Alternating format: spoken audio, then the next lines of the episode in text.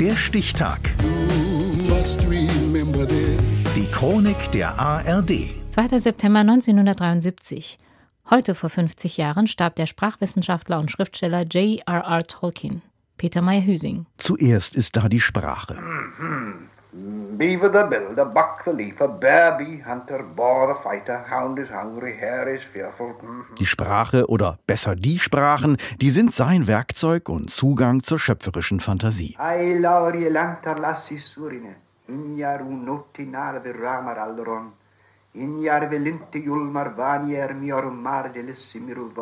John Ronald Roy Tolkien erfindet Sprachen, wie hier Quenya, die Elbensprache. Er liebt Sprachen, ihren Klang, ihre Melodien, ihren Charakter und er lernt Sprachen, saugt sie förmlich in sich auf. Selbstverständlich Latein, Griechisch, Französisch und Deutsch, aber er beherrscht auch Altnordisch, Gotisch, Walisisch und Finnisch.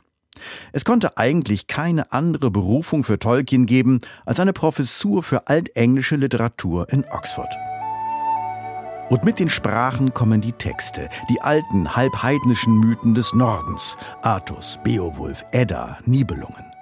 Kein Wunder, dass der sprachfanate, geschichtenliebende Professor sich eines Tages selbst am Schreiben versucht. Nicht zuletzt inspiriert durch Erzählungen, die er sich für seine Söhne ausdenkt.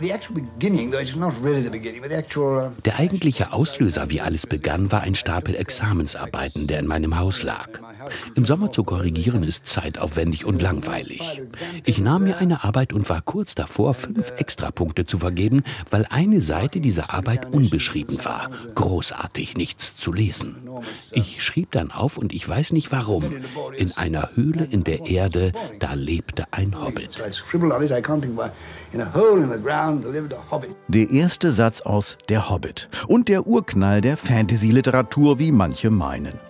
Auf jeden Fall der Beginn einer ganz großen Erzählung, der Schöpfung des mythologischen Kosmos von Mittelerde, bevölkert von Elben, Zwergen, Menschen, Zauberern, Drachen, dunklen Mächten und sphärischen Lichtgestalten, alle verstrickt in den ewigen Kampf von Gut und Böse. Eine archaische Welt, in der Magie noch funktioniert, eine Antithese zur industriellen Moderne, mit der der gläubige Katholik Tolkien zeitlebens hadert, wie sein Sohn Christopher weiß. It's very well known es ist allgemein bekannt und auch völlig richtig, dass er die moderne Welt nicht mochte.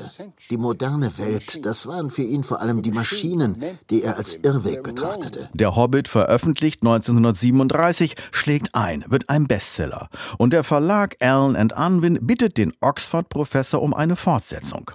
Die kommt dann auch nur rund 15 Jahre später und umfasst 1300 Seiten. The Lord of the Rings. I now wanted was ich nun versuchen wollte, war eine wirklich lange, umfassende Geschichte zu erzählen und schauen, ob ich genug Ideen und Fähigkeiten hatte, um die Leser bei der Stange zu halten. One ring to rule them all, one ring to find them.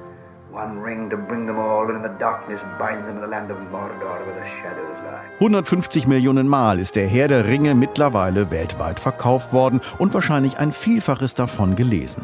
Es gibt Sekundärliteratur, Tolkien-Gesellschaften, Filme, TV-Serien, Spiele und sogar ein Musical.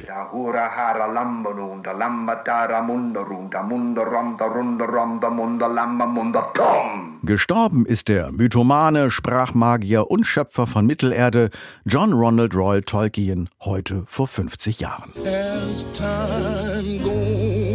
Der Stichtag. Die Chronik von ARD und Deutschlandfunk Kultur. Produziert von Radio Bremen.